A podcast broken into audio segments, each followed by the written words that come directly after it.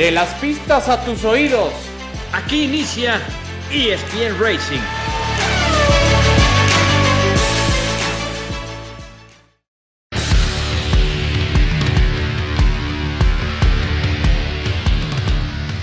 Hola, ¿cómo están amigos? Qué gusto saludarles. Esto es ESPN Racing, el podcast de ESPN. Aquí hablamos del deporte motor, que por supuesto está entrando ya a una etapa importante. Prácticamente todos los campeonatos llegando ya a la recta final. Falta un poco todavía, vamos, pero digamos que la segunda parte de los campeonatos generalmente empiezan a ser ya decisivos. Junto a Alex Pombo, soy Javier Trejo Garay. Hoy extrañamos a Adal Franco. Me creo, Alex Pombo, ¿cómo estás? Gusto de saludarte. ¿Qué tal, Javier? Un gusto saludarte y como diría mi abuelita, el tiempo se pasa volando porque, pues como dices, qué rápido ya de una semana que tuviéramos al papá de Checo y pues todo eso que nos dio interesante, ¿no? Sí, estuvo interesante las, las declaraciones de Antonio Pérez Garibay. Tú lo conociste, Alex, yo lo conocí como Antonio Garibay. No sé si no le gustaba el Pérez, pero al final del día decidió este, llamarse así. Y bueno, ya después sabíamos que era el papá de Checo. Tú tuviste la oportunidad de conocer a, Checo de, Chavo. Yo también tuve la oportunidad de verlo en algunas carreras a las que iba eh, acompañando a Adrián Fernández. Oye, mi querido Alex, ¿por qué no entramos en materia ya que hablamos de, Checo y de lo que viene? A ver, son cinco carreras consecutivas en las que ha tenido problemas. Fíjate que estaba viendo un dato y quiero compartirlo contigo y con nuestros amigos de ESPN Racing. Las últimas cinco carreras, si nos concentramos en las últimas cinco carreras y poniendo aparte a, Max Verstappen, que evidentemente ha arrasado desde, pues desde hace seis carreras o siete carreras, estas últimas cinco carreras, si consideramos solamente lo que ha hecho Luis Hamilton, Fernando Alonso y Checo Pérez, de estos tres, el que ha sumado menos puntos en estas cinco carreras es Checo. De hecho, son 63 puntos, si no mal recuerdo, de Hamilton, 58 de Alonso, 44 del mexicano. Otro dato, mi querido Alex, es que de estas últimas cinco carreras, Luis Hamilton ha subido a tres podios, Alonso ha subido a dos y Checo solamente a uno. Es decir, en esta racha evidentemente sale mal parado Checo Pérez. Por eso te quiero preguntar, qué tantas posibilidades hay en el Húngaro Ring, que se corre este fin de semana, el Gran Premio de Hungría, la décima primera carrera del año, para que Checo suba al podio, lo cual le urge, Alex.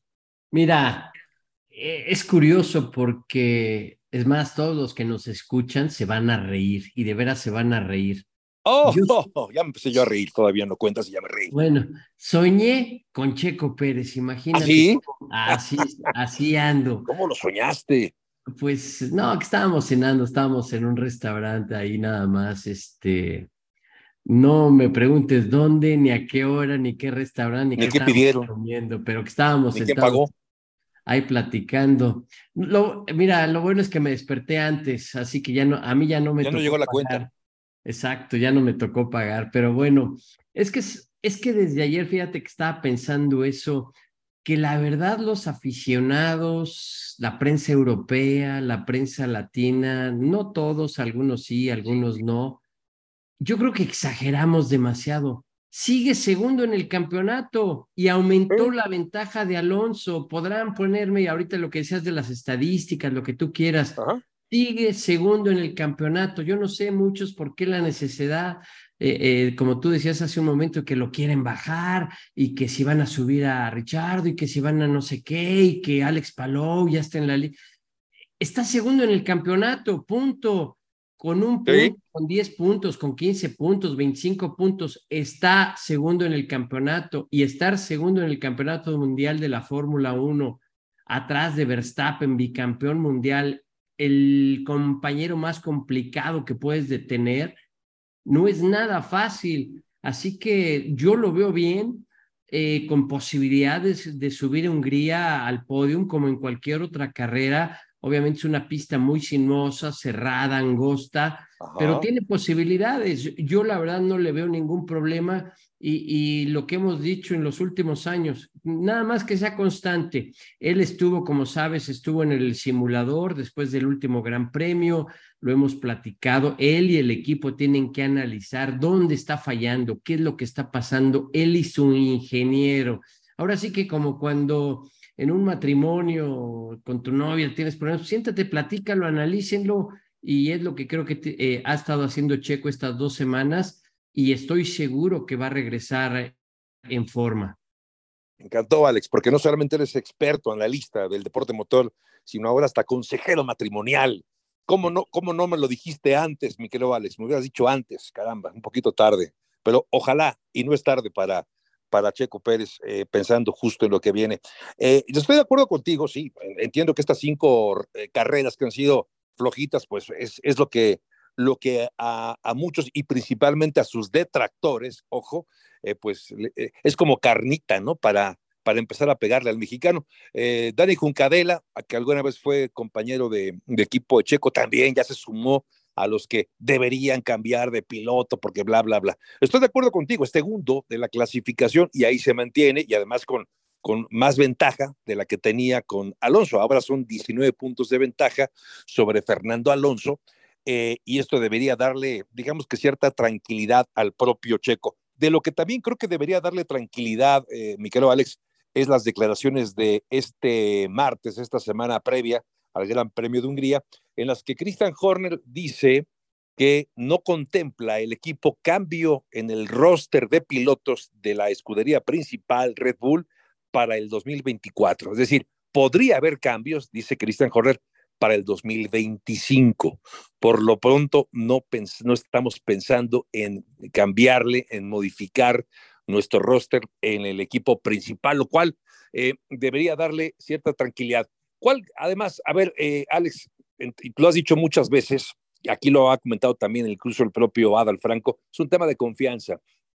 Pero cuando parecería que el auto no va para donde él quiere, y no me refiero a la hora de, de, virar o de girar o de, de mover el, el, timón, sino de que los cambios que se van haciendo, no, las correcciones que se van haciendo no modifican eh, o no, no se adaptan, es ahí donde me parece que entra en cierto estado de incertidumbre el mismo Checo. Ahora, Alex, esta misma semana, Max Verstappen no fue el equipo, no fue el equipo en sus redes sociales o en algún boletín de prensa. Dijo Max Verstappen que van a presentar algunas eh, modificaciones, algunas actualizaciones para el Gran Premio de Hungría. Ojalá que estas pues eh, no, no, no, no le compliquen más la existencia a Checo. Pero coincido contigo, Alex, hoy por hoy, ahí está segundo, digan lo que digan, empujones, estirones, sin subir tantas veces al podio, pero se mantiene en el segundo lugar de la clasificación, Alex. ¿De quién era esa canción de digan lo que digan? Algo así, ¿no? ¿Quién sabe? Ah, mira, sí, sí, sí, sí, sí. Sí me suena la canción. La canción me suena, claro. Mira, eh, ahorita que estabas hablando de todo eso. Rafael, ya me ah, acordé, Rafael, perdón. Muy bien, muy bien. Se ha, gastado, se ha ganado usted un premio, el, gracias, el, podio en Hungría. Gracias. Te iba a decir, este, fíjate que ahorita que hablabas de eso de las piezas, es interesante porque como lo hemos hablado en un equipo, mira, te voy a poner un ejemplo, viene una mejora que se diseñó en, el, en la computadora, en el AutoCAD o, los sistemas que tenga el equipo Red Bull. Entonces se prueba la pieza, se diseña, se desarrolla, se construye y es una pieza para mejorar ciertas características del auto que tú lo acabas de decir, favorecen a Max Verstappen la pieza que pudiera favorecer a Checo, aunque difícil que parezca, a lo mejor no hay suficiente tiempo para desarrollar la misma pieza, pero con otra con otro diseño que le pueda favorecer a Checo. Y esa es la situación que creo que, que, que, que pasa a veces interna en el equipo. Es como en categorías menores a veces, ¿no? Por decirte algo, te llega un motor nuevecito y está uno de medio cachete, pero está bueno todavía. O sea, ¿a quién se lo dan? Pues a, lo mejor al que pone más dinero o al que va mejor en el campeonato o el que tiene más puntos o el que es más rápido.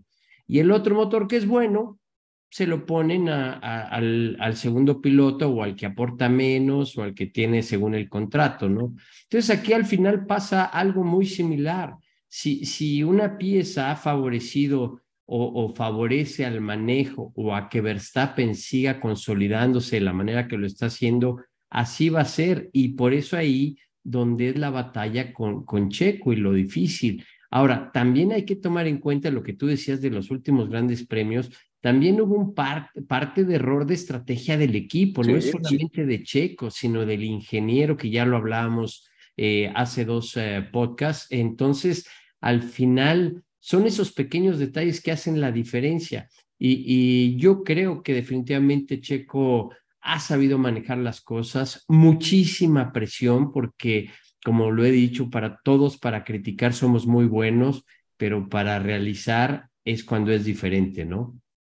Sí, exacto, exacto. Ese es un buen punto, Alex, porque eh, solemos criticar, y, bien lo dices, sé que de este lado del continente también hay críticos, pero particularmente en el viejo continente, ¿no? Donde hay más críticas eh, ácidas, eh, muchas de ellas injustificadas hacia lo que ha hecho Checo. Oye, te cuento una anécdota rápida ahorita que decías de lo del viejo continente. Eh, cuando Checo llegó a McLaren, me pidieron que hiciera unas cápsulas desde mi punto de vista como mexicano, como latino, eh, eh, para, para un medio inglés, obviamente muy ligado con, con nuestra cadena de ESPN. Entonces yo estaba haciendo mis análisis y lo hacía todo, ¿no? Y cuando tiene Checo un problema con Jenson Button, si mal no recuerdo, fue Bahrein, Obviamente yo defendía a Checo y dije, bueno, pues si Jenson Button le aventó el coche una vuelta atrás, pues Checo se defendió y le aventó el coche y sacó a Jenson Button y ya sabes, llorando en el radio y se criticó y todo. Entonces, obviamente yo di mi punto de vista y le dije al productor, le digo, ¿y sabes qué? Estoy seguro que, que va a haber problemas con, con este análisis que yo hice. ¿Por qué? Y me dice, vas a ver, vas a ver. Y, y, ya, ahí quedó y me manda a llamar el martes. Y me dice, oye, Alex, ven, que, oye, dicen que ya no necesitan tu, tu análisis en Inglaterra. Y le digo, ¿por qué? ¿Qué pasó? Que porque tu inglés no es muy bueno. Le digo, oye, llevamos cuatro meses haciendo eso y apenas se dieron cuenta que mi inglés no era bueno. Ajá, sí, sí, así son, así son. O sea, a ellos no les gusta eh, eh, eh, a lo mejor recibir una contraparte y más si es un piloto inglés, que en este caso era Jenson Button. ¿no? Sí. Y, y, es lo que pasa con mucha de la prensa. Así como hay prensa que también defiende a Checo, hay prensa que, que están buscando nada más saber qué es lo que, que, hace. Y fíjate que ahorita que hablas de todo eso, esa es de las presiones que tiene Ferrari. La prensa italiana con Ferrari es durísima y con cualquier piloto de Ferrari también y de toda la vida, no nada más desde entonces. Por eso Enzo Ferrari dejó de dar declaraciones porque él decía, eh, eh, a ver, yo digo una cosa y ustedes apuntan o escriben otra. Entonces, por eso ya no voy a dar conferencias ni voy a hablar con la prensa. Entonces, e, e, es una anécdota nada más. Sí, sí, sí. No, está buena. Está buena. Espero que también haya mejorado tu inglés en los últimos años. Me creo, Alex. Sí, of course, my friend. Oye, pero justo estaba pensando, eh, hablando de, de, de, lo de que decías de Ferrari, de la presión que existe. Este famoso, a ver, existe un, el famoso general MacArthur, aquel de la Segunda Guerra Mundial, que eh, acuñó una frase célebre diciendo volveré, ¿no? Aquella frase histórica. Bueno, acuñó otra que es quizá menos conocida, pero que, que aplica muy bien para este tema. Decía MacArthur, al que no le guste el calor, que no se meta a la cocina si no te gusta la presión, si no es fácil para ti vivirla, si no estás a gusto, pues no, estás entonces en el lugar equivocado y es parte de lo que creo que los pilotos todos, algunos más, como ya lo hemos comentado, están viviendo. Por cierto, Checo, esta misma semana, eh, bueno, el fin de semana, Alex hizo un showrun en Madrid, justamente que espera ser eh, confirmada ya para el 2025 con una carrera del Campeonato Mundial Fórmula 1. Estuvo tripulando el RB7 con el que fue campeón Sebastián Vettel eh, y se llamaba, ya ves que le da por poner nombre a, los, a sus eh, autos, Sebastián Vettel. Este era Kinky Kylie. Se subió a Kinky Kylie ahí em, checo y dio unas vueltecitas en eh, la capital de Madrid para, pues, como parte de la promoción, ¿no? de, Red Bull, por supuesto, y de la propia carrera en, Madrid. Oye, Alex, antes de pasar a, lo que sigue, y a propósito de, lo que yo decía, de lo que exponía de, Hamilton, que ha subido tres veces al podio, Russell no, no ha andado tan fino en las últimas carreras.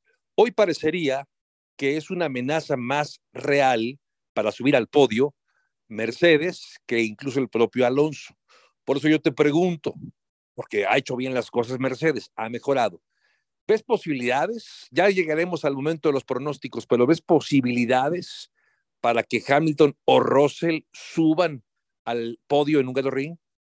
Sí, sí, definitivamente. Creo, y sobre todo me inclino más por, por Hamilton. Creo que se está dejando ver esa experiencia, como tú dices, un Russell que pues ha tronado, ha hecho muy buenas carreras, eso no, no hay duda, pero creo que a veces también esa falta de experiencia, eh, también esa falta de madurez se ha dejado ver y, y, no hay duda. Hamilton sigue siendo el líder del equipo Mercedes, siguen trabajando fuerte. Y fíjate que uno de los puntos que ahorita que tocas de Mercedes, que en muchas ocasiones no se ve, no se platica mucho, es el cambio de personal, de ingenieros, eh, de personas claves que se van de Mercedes, que llegan de Red Bull, que se va a Aston Martin, que se van todos esos cambios internos que hay que no son muy públicos y que a veces influyen en la organización o, en el desempeño de un equipo. Y, como tú dices, eh, desde, pues sabemos, desde hace dos años, eh, Mercedes se equivocó con un diseño, ha habido cambios en el personal y están tratando de reestructurar ah, todo. Eh, de que van a seguir empujando, van a seguir empujando. De lo que yo no estoy de acuerdo es de que llore Hamilton y ahora diga que hay que cambiar el reglamento, que porque el dominio de Verstappen en Red Bull, creo que se le olvidó lo que él hizo a lo largo de seis años o siete años por ahí, este, eh, eh, etcétera, etcétera. Igual Toto Wolf, ¿no? Que ya lo hemos hablado en otras ocasiones, a veces no son buenos perdedores y, cuando ganan, pues entonces todo, todo está mal en la Fórmula 1. Pero sí, definitivamente creo que yo le veo más posibilidades a Hamilton de subir al podium que, que a Russell. Y Ferrari, pues es una moneda en el aire, porque pues así como pueden andar muy rápidos viernes y sábado, como puede arrancar en la primera fila, pues ve tú a saber que se les ocurre el domingo tristemente. Sí, sí, es cierto. Y, y ver qué hace McLaren, ¿no?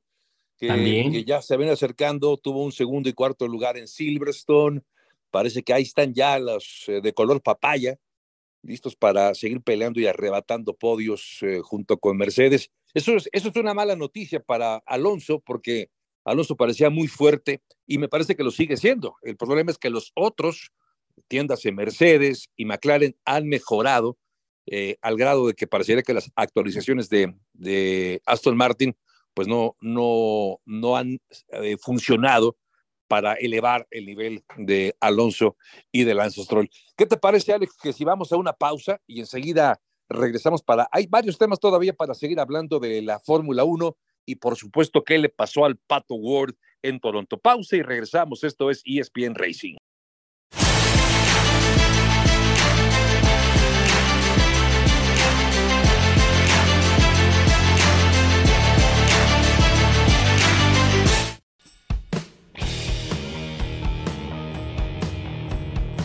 Y estamos de regreso, amigos de ESPN. Esto es ESPN Racing, el podcast.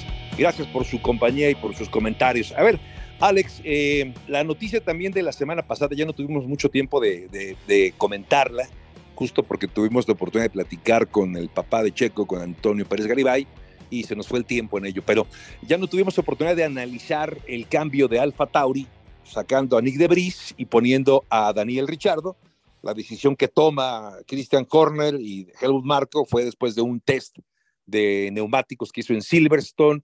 Daniel Richardo, con muy buenos tiempos, superiores, por supuesto, a los del joven piloto holandés Nick de Vries, que solamente 10 carreras y para afuera. Mi querido Alex, hoy, bueno, esta semana leí a, Sebastián Vettel diciendo que había sido demasiado cruel lo que le pasó a Nick de Vries. ¿Qué opina Alex Pombo? ¿Justificada o injustificada la salida de Nick de Bris de Alfa Tauri? Mira, yo creo que sí es justificable yo siempre he defendido pues a los pilotos que llegan a un equipo. Recuerdas hace muchos años, pues tú tenías tu equipo de pruebas, o sea, podías hacer testing en, en pretemporada, hacías testing entre la temporada, te subías al auto, probabas aquí, probabas allá y obviamente por los costos, pues lo han quitado. Eh, y, y, eso es muy difícil como piloto. Tú llegas a un fin de semana de gran premio con la presión y tienes una hora en una práctica, tienes otra hora, clasificación y hora con las sprints, entonces realmente no te da tiempo de asimilar lo que tienes que hacer, cómo tienes que trabajar, la información que das, la información que te dan, la comparación con otros. Y, por ese lado, eh, como ya no tienes esa oportunidad, sí se me hace injusto. Pero por el otro lado, cuando te comparan con tu compañero, lo hemos hablado y, y tanto hablamos de Checo y de Verstappen y todo eso, que aquí tu primer rival es tu compañero de equipo. Lo hemos hablado en el, en, El, fútbol, aunque no esté Adal y, y pues que, que, a él le guste el tema. Eh, tú pasas, tú le haces un pase al centro, al delantero, a tu compañero, lo que quieras para meter un gol y lo celebran los dos. Aquí tú no le das la información a tu compañero y dices, mira, ponle aquí, frena aquí, acelera acá, sal aquí, muévele el ala acá, porque te ganó y tú dices, ups, ahora sí que me metió gol. Entonces, eh, es muy diferente. Desafortunadamente para Nick DeVries, pues obviamente llega con 28 años de edad, eh, llega eh, pues con, con a lo mejor no la experiencia necesaria de Fórmula 1, o sea, sí de categorías importantes, pero al final la Fórmula 1 es la Fórmula 1 y es complicada, muy complicada, y ahora es demasiada la presión. Eh, por el otro lado, como tú dices, hace la prueba de Chardo, que ha estado entrenando, está buscando esa oportunidad. El mal de unos es el bien de otros. Y creo que para la Fórmula 1, el ruido que está haciendo Richardo, eh, eh, su personalidad, como dices, los tiempos que hizo en el simulador, que hizo en la práctica de neumáticos, pues le, valió el lugar. Y, y, yo estoy seguro que le va a ir muy bien. Y ahora, pues, viene por el otro lado, eh, pues la presión para varios pilotos de, de, en este caso, como dices, ver cómo se va desarrollando eh, Richardo, eh, porque pues en algún momento, ok, se ha dicho de Checo, y yo estoy de acuerdo, o sea, está bien, pero si empieza a dar resultados y, por ejemplo, Richardo, ahora para Yuki Tsunoda va a ser difícil porque se va a comparar con Richardo, que es un piloto ya ganador de, si mal no recuerdo, siete, ocho grandes premios, con mucha experiencia, eh, carismático, que ya llegó a estar en este equipo.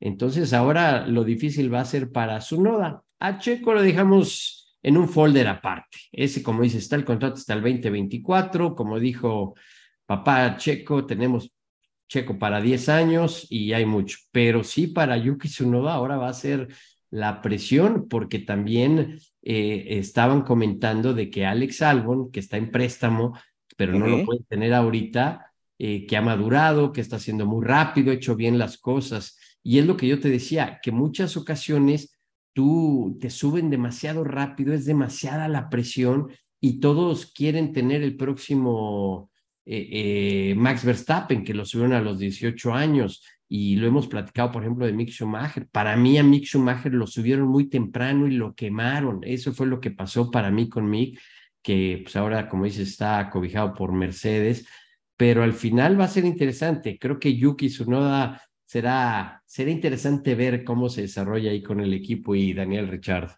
Ese es un buen punto, ¿eh? Ver ahora la presión para el joven japonés. Oye, a ver, eh, Alex, pero me quedo con esta sensación de que Alfa Tauri conocemos, sabemos que, digamos que el espíritu, la filosofía del equipo era encontrar talento, desarrollarlo, ¿no? Era como parte de, como, como del el, programa Junior, eh, llegar ahí a Alfa Tauri, desarrollar pilotos. No sé si esto se contrapone, se contradice, es decir, Nick de que no era ningún chavito, como bien lo dices, joven piloto, pero acabas recurriendo a un veterano para que te saque las papas del fuego de la temporada lo cual está bien en cuanto a puntos se refiere, sumar puntos para Alfa Tauri, pero no se contrapone, no como que traiciona su filosofía Alfa Tauri recurriendo a un veterano eh, en lugar de, de, casarse con la suya y mantener a jóvenes pilotos desarrollándolos? Pues lo que tú necesitas son resultados y si por ahí ves que tu piloto joven, a lo mejor en información técnica, a lo mejor en actitud, a lo mejor en ciertas cosas que como te digo que muchas veces no vemos internamente, pueden influir. Ahorita que tú dices, simplemente Red Bull rompió con Checo porque no venía del programa de, de, desarrollo de jóvenes y es hasta ahorita el mejor piloto que ha trabajado como, eh, pues como compañero de equipo, por no decir número dos o número uno o número cuatro o número cinco, sino realmente ha trabajado muy bien y no viene de la academia de Red Bull. Entonces, aquí lo que yo creo que también importa es eh, los resultados. Y Richardo, pues lo firmaron, lo tienen. Eh, dicen, bueno, pues vamos a darle otra vez la, la, oportunidad. A lo mejor nos puede aportar mucho en desarrollo, nos puede aportar mucho con Yuki a enseñarle ciertas cosas. Eh, porque al final ahorita el objetivo de Richardo es dar resultados y no es ganar el campeonato del mundo no es terminar segundo en el campeonato, es volver a subirse en Fórmula 1, demostrar por qué merece estar ahí, dar muy buenas carreras y, y, poner a Alfa Tauri lo más adelante posible. Ok, de acuerdo, de acuerdo contigo. Sí, sí, entiendo. Eh, y, buen ejemplo el de Checo. Ahí también acabaron rompiendo con, este, con esta inercia que tenía el equipo y, les ha funcionado porque ahí está Checo como segundo lugar y el mejor compañero les guste o no les guste, que ha tenido hasta ahora Max Verstappen. Oye, ah, eh, eh, cambiando de tema, justo rumbo a Hungría, es la décima primera carrera del año. No digo la décima primera ronda porque como se atravesó Imola y además Imola no se corrió, por eso digo la décima primera carrera, mejor para no errarle, Alex. Pero bueno, viene Hungría y se han anunciado, ya se habían anunciado, de hecho para Imola se iban a realizar estos experimentos, porque se canceló ese gran premio, se trasladó ahora a Hungría eh, este experimento que hace la Fórmula 1 para recapitular brevemente qué va a ser en la calificación algo diferente. ¿Cuál es el experimento que hace?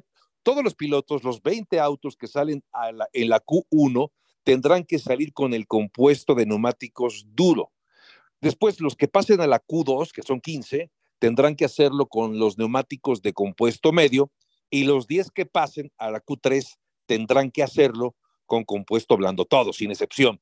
Y de hecho, se reduce el número de juegos disponibles de neumáticos de 13 a 11.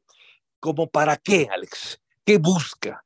¿Qué busca la, la, la, dirección de carrera? ¿Qué busca la Fórmula 1? Hacer más espectacular, administrar los neumáticos, ahorrarse una lana con menos neumáticos. ¿Por dónde va la cosa, Alex? Porque yo ya me perdí. Pues mira, yo creo que primero ya no saben ni qué inventar. Exacto. Que, que se dediquen a ver qué, que se dediquen a cocinar una pizza o a ver qué, una hamburguesa. Pero mira, yo creo que la idea de ellos es tratar de igualar eh, a los equipos, ¿no? Y sobre todo lo hemos visto en carrera. ¿Cuántas veces no hemos dicho, ah, Verstappen no le asienta el neumático? Bueno, a Verstappen le asienta todo, pero a ver a quién te pongo, a, por ejemplo, a Lando Norris o a McLaren, que ahorita eh, pensando un poco en el trazado de Hungaroring, eh, muy diferente a Silverstone. Yo creo que no, creo que va a batallar McLaren, no, tan, no van a ser tan rápidos o excelentes como en Silverstone, pero yo creo que es eso, tratan de igualar a ciertos pilotos, lo que hemos hablado, a lo mejor eh, eh, a un piloto le asienta muy bien el negro, mismo compañero de equipo, en este caso, por decir algo, Hamilton y, y, Russell, ¿no? A Russell le asienta muy bien el duro, a lo mejor a, Hamilton no. Entonces, a provocar que se mezcle un poquito más los que tengan oportunidad de pasar y los que no al final que no juegue tanto esa estrategia de que si yo ya tenía mi neumático más blando y no lo pude usar, me lo quemaron porque en la vuelta rápida es, me estorbaron, etcétera, esto. Entonces, al final ahí va a ser parejo para todos. Ahí ya no va a haber una estrategia de, no, pues mira, ahorita arranco con tal y faltando dos minutos y medio pongo el blando, doy una vuelta, viento el neumático y esa es mi vuelta rápida. Yo creo que es lo que están tratando creo que sí pueda funcionar y, sobre todo, eh, eh, pues como te digo, creo que tratan de igualar la posibilidad de que se mezcle más la parrilla de salida y puede ser interesante. Ahora, en la reducción de, de también de juegos de neumáticos, pues ahí medio no estoy muy de acuerdo porque también puede ser un tema de seguridad. Porque cuántas veces no bloqueas un juego que te hace una frenada, tú como piloto estás tratando de encontrar ese límite en la práctica, bloqueas, eh, eh, puedes, eh, como siempre dicen en el argot, dejar cuadrado el neumático por la frenada fuerte que des. Entonces, ahí sí, la verdad no estoy, no estoy muy de acuerdo pero pues ya sabes que ellos son los que mandan y hay que acatar las órdenes.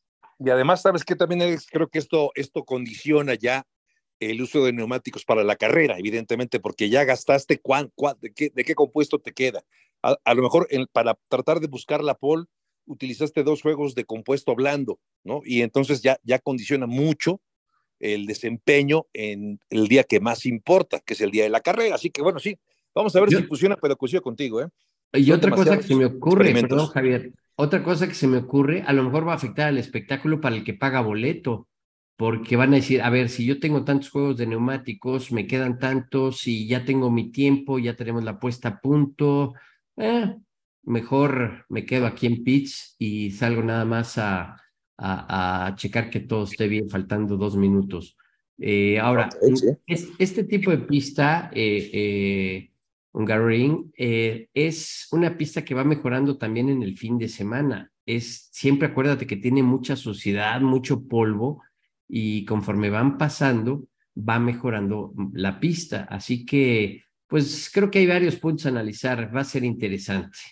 Ya veremos cómo funciona este experimento. Alex, antes de pasar a la indicar brevemente, ¿qué te parece que nos lanzamos con los pronósticos para este fin de semana? La pole position, ya sé quién me vas a decir, ya sé. Pues mira, voy a estar como Adal, le mandamos un abrazo y un saludote. Eh, pues con Verstappen, ya me voy a ir a lo seguro porque yo desde el año pasado ponía a Latif y, sí, me acuerdo. y que y este, y pues no, no me salió, entonces mejor ya me voy a ir a lo seguro, ya no voy a arriesgar en mi frenada, eh, me voy con Verstappen, me voy a ir con, con confianza, Checo segundo, y aquí es donde viene ya lo difícil. ¿Qué será? ¿Qué te gusta? Ferrari, Mercedes, de Team Marín, de Doping Yo creo que me voy a ir con un Ferrari, con Charles Leclerc. Leclerc. Ok, entonces para la parrilla de salida estará Verstappen, Checo y Leclerc. Pues me gusta esta combinación, fíjate, te la voy a comprar, te la voy a comprar. Voy a cambiar nada más a Leclerc por Sainz. Voy a dejar a, Checo, perdón, eh, Max, Checo y Sainz en el 1, 2, 3 para la salida. Nada y el domingo. No te dejes intimidar, ¿eh? Por favor, Javier. No, no. Espero no intimidar. Me intimidas, Alex Pombo. Oye, Alex, ¿y, la carrera? ¿Quién se sube al podio? ¿Cómo se suben al podio? Pues mira, yo creo que muy similar, nada más la diferencia es que voy a poner a Verstappen, a Checo y a Hamilton. Ok, entonces Verstappen, Checo y Hamilton. Fíjate que me gusta también. A ver, Verstappen, yo también. Es difícil, es difícil ir en contra de Verstappen. Algún, espero, espero, confío que de aquí al final siempre estamos poniendo a Max ganando las carreras. Confío que de aquí al final, hasta Abu Dhabi, nos equivoquemos alguna vez y ya no sea Verstappen, ¿no? Ojalá y que sea Checo, sería maravilloso. Pero coincido, Verstappen, me, voy a, me, queda con eso. Ah, voy a cambiarte, con el, todo el dolor de mi corazón voy a poner a Hamilton segundo y a Checo tercero para el podio de este Gran Premio de Hungría, el húngaro Ring. Ojalá que me equivoque, Checo esté más arriba todavía. Oye, Alex, pasemos antes de despedirnos eh, de este podcast de ESPN Racing para hablar del Pato War. Eh, arrancó tercero y terminó octavo. Y para acabarla de acabar, el líder del serial, el español eh, Alex Palou, que es a quien han mencionado incluso algunos como posible suplente o relevo de Checo, que es el líder de la IndyCar, arrancó 15, el auto dañado, Alex, y termina segundo. Vaya mensaje de Alex Paló. ¿Y qué le pasa al Pato War, Alex Pombo? Mira, primero de Alex Paló hay que recordar, bueno, obviamente el talento el, eh, eh, y la forma en que está manejando. El año pasado, pues hubo mucha distracción y cerró muy fuerte la temporada y trae el momento de cómo cerró la temporada 2022.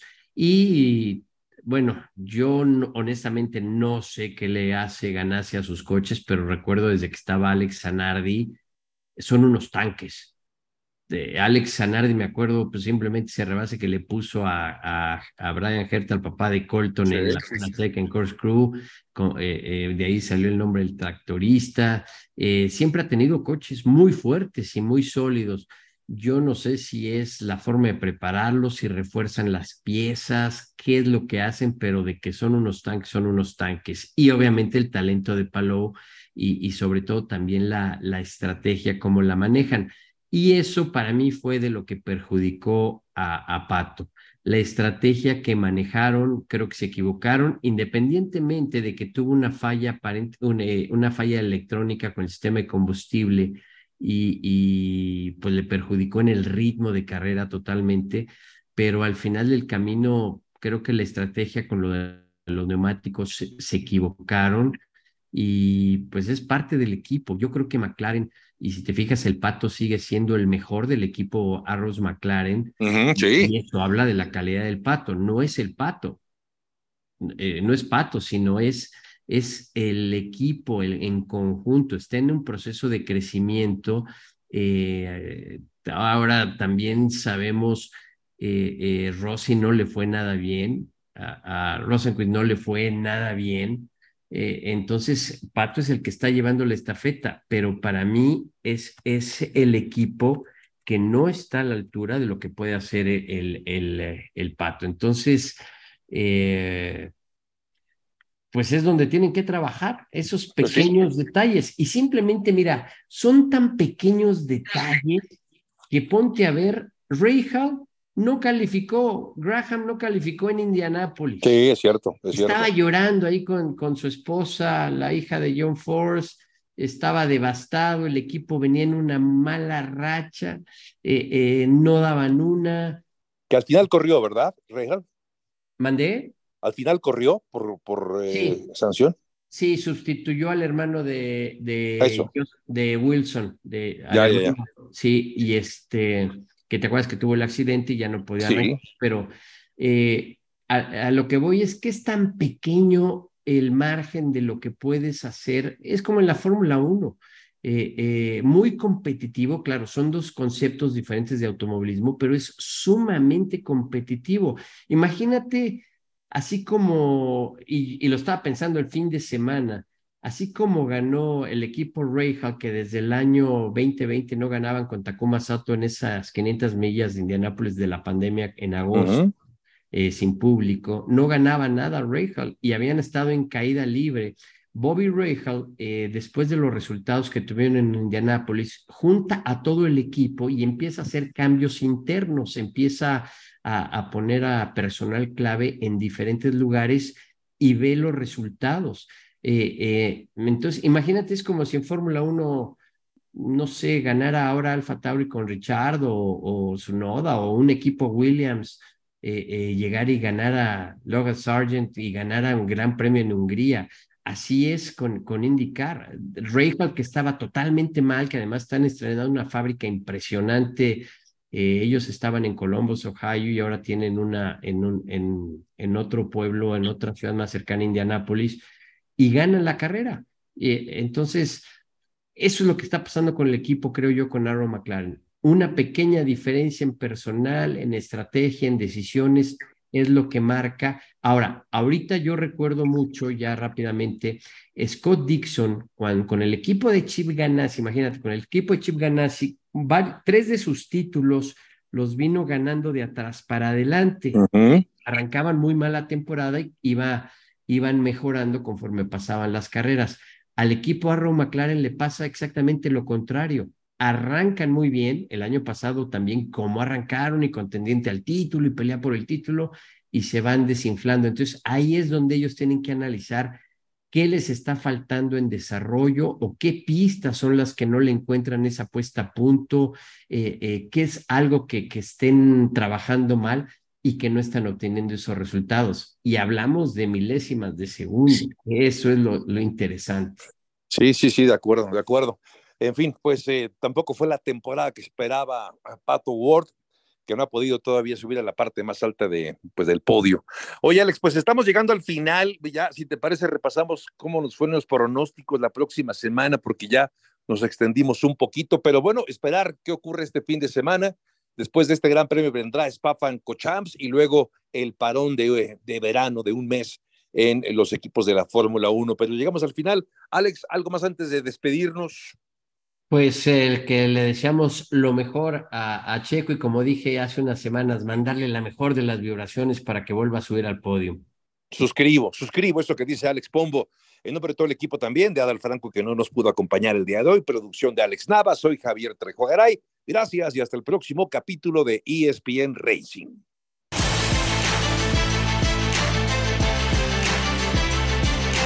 De las pistas a tus oídos. Esto fue ESPN Racing